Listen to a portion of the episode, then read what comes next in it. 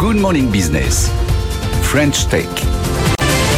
Et dans la French Tech ce matin à 6h44, on va parler de recherche médicale avec Ictos et son président cofondateur Yann Gaston Maté. Bonjour. Bonjour. Alors c'est passionnant. On a commencé à en parler pendant la pub. On va on va refaire le match parce que voilà, ça nous passionne évidemment. Euh, avec l'intelligence artificielle, je sais qu'on en met un peu à toutes les sauces aujourd'hui, mais vous pour le cas c'est vrai, vous aidez à concevoir de nouvelles molécules. C'est-à-dire que c'est l'ordinateur, l'IA, qui va tester des combinaisons de molécules pour en faire des médicaments. C'est ça l'idée À peu près. Alors, redites-moi plus précisément. Alors. Ce qu'il faut comprendre, c'est que trouver une nouvelle molécule qui peut devenir un médicament euh, plus tard, au, terme de son développement, des essais cliniques chez les patients, etc., c'est extrêmement difficile, extrêmement cher, extrêmement compliqué. Ça échoue très souvent. C'est un petit peu comme... Ça coûte 100 millions d'euros en moyenne. Hein. 100 millions d'euros, 5 ans de recherche et beaucoup de projets qui finissent à la poubelle. Pourquoi? Parce que c'est un petit peu comme essayer de trouver euh, l'aiguille dans la botte de foin euh, ou encore euh, le mouton à cinq pattes. Parce qu'en fait, une molécule qui, qui, a les, qualités pour devenir un candidat médicament, il faut qu'elle soit à la fois très active sur sa cible biologique, mais il faut également qu'elle soit sélective parce qu'on ne veut pas créer des effets indésirables, des toxicités, euh, des effets qu'on ne veut pas avoir chez le patient. Il faut aussi que le médicament qui se prend par la bouche, c'est un comprimé, il soit soluble, il puisse ensuite être absorbé dans la paroi intestinale. Ensuite, il faut qu'il passe le foie qui est là, comme une sorte de gigantesque usine d'épuration pour tout casser. Euh, et il faut qu'il arrive à l'organe cible. Euh, et il ne faut pas qu'il y ait de, problèmes de toxicité euh, non désirés. Et donc, être capable de concilier toutes ces qualités dans une seule molécule, c'est très très difficile. Et les chimistes médicinaux, dont c'est le métier, qu'est-ce qu'ils font? Ben, ils, ils ont des données, ils imaginent de nouvelles molécules en fonction des données qu'ils ont, ils vont les faire synthétiser et tester ces nouvelles molécules. Et puis, ils vont générer de nouvelles données, et puis ça va recommencer, et ils vont itérer comme ça en essayant de trouver la meilleure molécule possible. Et on imagine à quel point c'est long, artisanal, difficile, et plein d'échecs.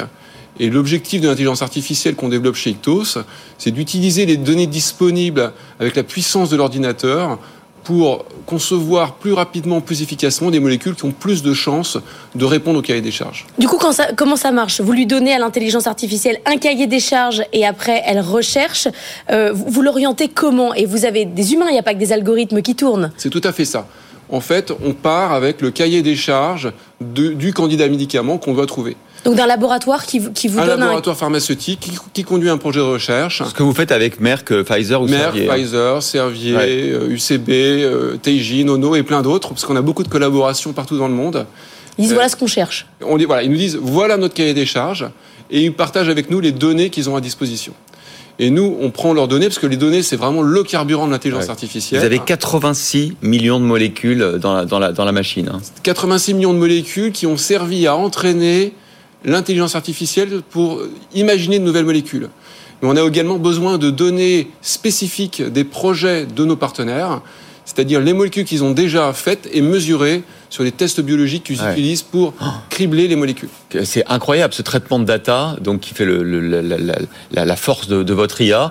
Euh, là, vous nous annoncez ce matin une levée de fonds, plus de 15 millions euh, d'euros avec des nouveaux investisseurs. Donc ça, c'est bien. 15 millions, est-ce que c'est ce que vous recherchiez initialement ou est-ce que c'était plus dur compte tenu du contexte? Est-ce que vous avez dû baisser vos prétentions en termes de valorisation? Je vous pose des questions franchement. Hein. Alors, le, tour, le montant du tour correspond exactement euh, à ce qu'on cherchait pour développer euh, notre projet, qui consiste d'une part à continuer de développer la technologie et principalement à développer une plateforme de synthèse automatisée euh, de molécules pilotée par intelligence artificielle, avec l'idée que c'est pas suffisant d'avoir l'IA pour trouver plus rapidement de nouvelles molécules, il faut aussi être capable de générer des données plus vite et moins cher, c'est-à-dire d'accélérer la synthèse des molécules et d'en réduire le coût. Car on a observé au cours de notre, expérience que c'est vraiment le gros frein à l'accélération et à l'amélioration du processus, c'est le coût et la, et, la, vitesse de la synthèse des molécules qui sont trop, trop, lentes. Quand vous dites plateforme de synthèse, c'est un laboratoire avec, euh, avec des, robots C'est un vrai laboratoire Un vrai laboratoire avec des vrais chimistes. Donc on n'est plus uniquement une molécule qui est dans l'in silico, dans le domaine de, l'informatique.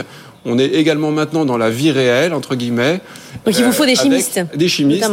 Qui vont en fait non pas synthétiser eux-mêmes les molécules, mais les faire synthétiser par des robots de synthèse euh, qu'on a achetés euh, chez un fournisseur. Et vous avez déjà, je crois, dans vos effectifs 55 salariés. 55 salariés. Et vous avez donc signé une cinquantaine de partenariats avec les principaux laboratoires euh, pharmaceutiques et académiques de la planète. Bravo euh, Yann Gaston Maté, président et cofondateur de Ictos. Et merci d'avoir été sur le plateau de Good Morning Business.